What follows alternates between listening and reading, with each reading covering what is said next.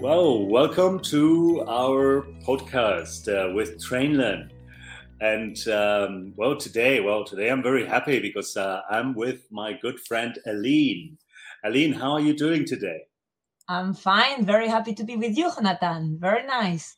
Very good, fantastic. So, Aline, um, wow, today we have a challenge. ¿eh? Tenemos un reto grande para nuestros uh, learners, A1 learners. what, what are we going to talk about today, Aline? Wow, maybe it's something A1 learners have never heard about phrasal verbs. Phrasal, Igual nunca han oído hablar de ello, pero phrasal un- verbs. Phrasal verbs, Aline. van a ser amigos de phrasal verbs a partir de hoy. Wow, phrasal verbs. Ok, bueno amigos, ¿qué, qué, qué os podemos decir sobre los phrasal verbs? Bueno, básicamente, básicamente son verbos compuestos. Se hacen de, de dos palabras. Eh, consisten normalmente de un verb, un verbo, Ujú, y eh, en a preposition. ¿Ok? ujú. Eh, pero el reto está en que cambian el significado del verbo. Hmm, Y ahí es donde está la complicación. That's the difficulty, okay? Uh, Let's give you an example. Mm, Verbo make, mm, hacer, mm, make, fine. So, um, if you have make, hacer, but I put up, up, le Mm. pongo up, make up, okay? So, if I make up something, you make something up, te Ujú. estás inventando algo, Mm. okay? Fíjate por ejemplo, ¿no? hacer y imaginar. Correcto, así, así que si yo digo, she made a sandwich, ¿no? She made a sandwich, fine, ¿no? Bueno, pues hizo un sándwich, ¿no? Pero si yo digo, Aline made up a story, Mm. she made up a story. Uh, why she was late today for the podcast, for example, ¿no? Ali- Aline, Aline made, a sto- made up a story.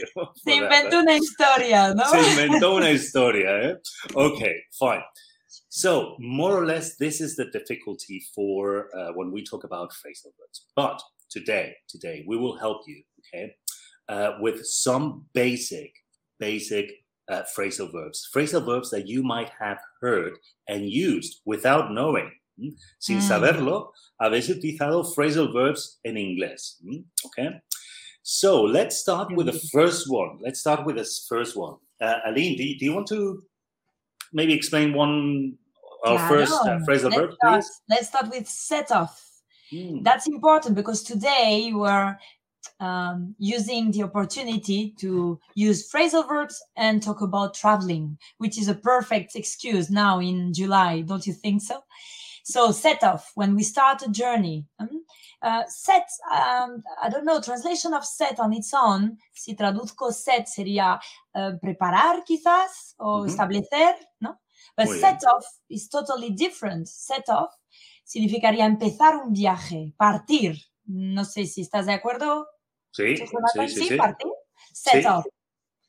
Eh, entonces, bueno, eh, we need to forget the first meaning y aprender set off como si fuera un nuevo eh, verbo. Eh, un ejemplo, we set off early in the morning to catch our flight. All right. Wow, that's a great example, Aline. Well done. Okay. So I think I think the next one, um, maybe we can use both, okay? Because I think our, our listeners have heard. Es, es seguro que lo han, lo han Sí. escuchado. ¿Quién no ha hecho un check-in o un check-out? okay, Check-in o check-out.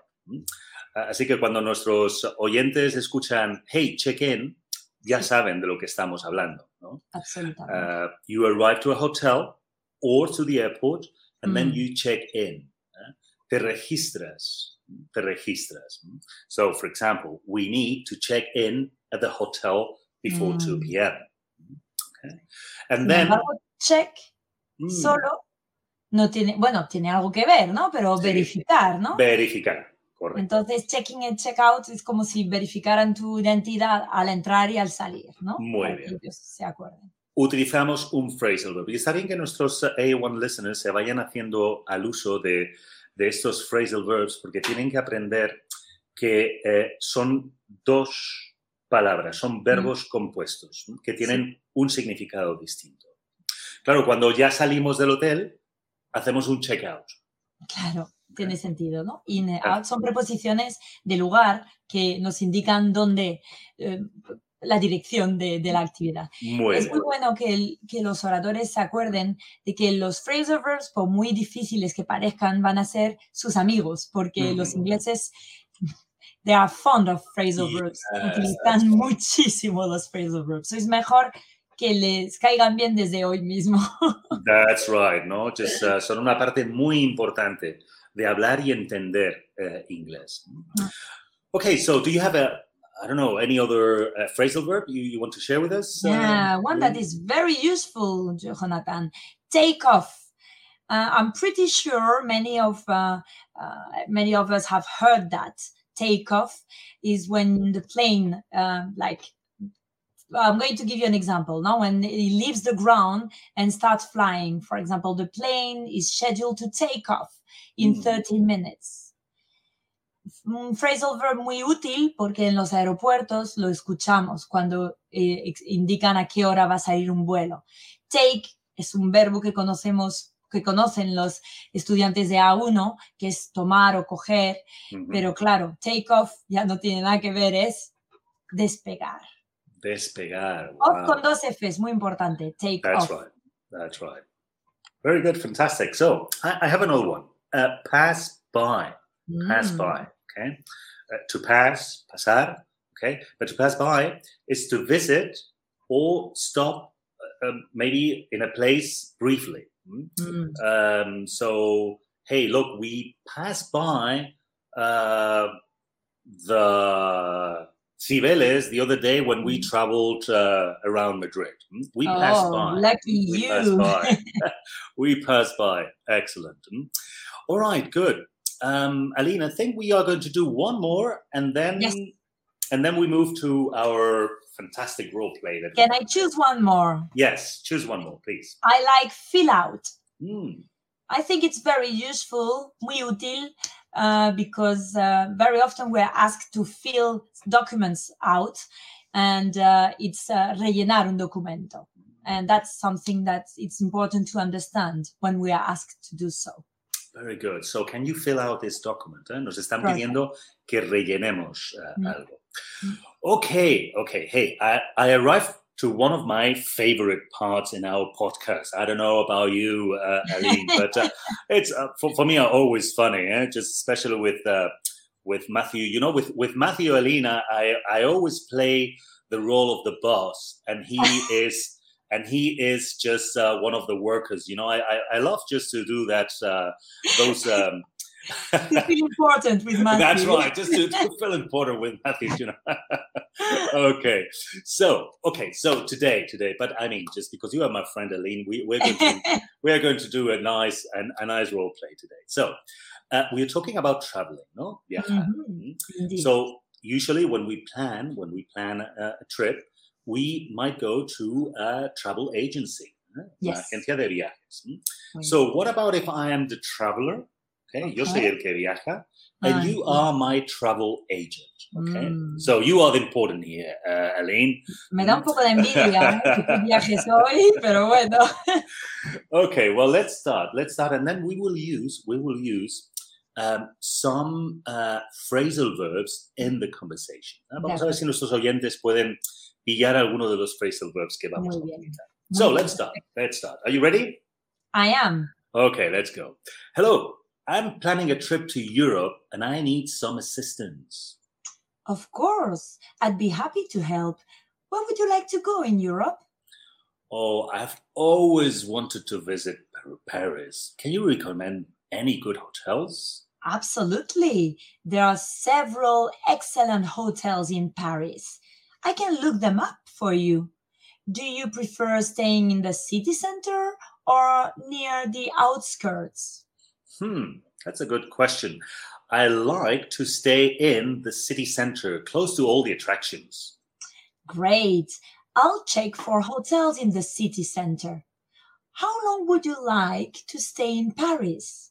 Hmm. I plan to stay for a week from Monday to Sunday. All right. I found a few options for you. One is a beautiful boutique hotel right in the heart of the city.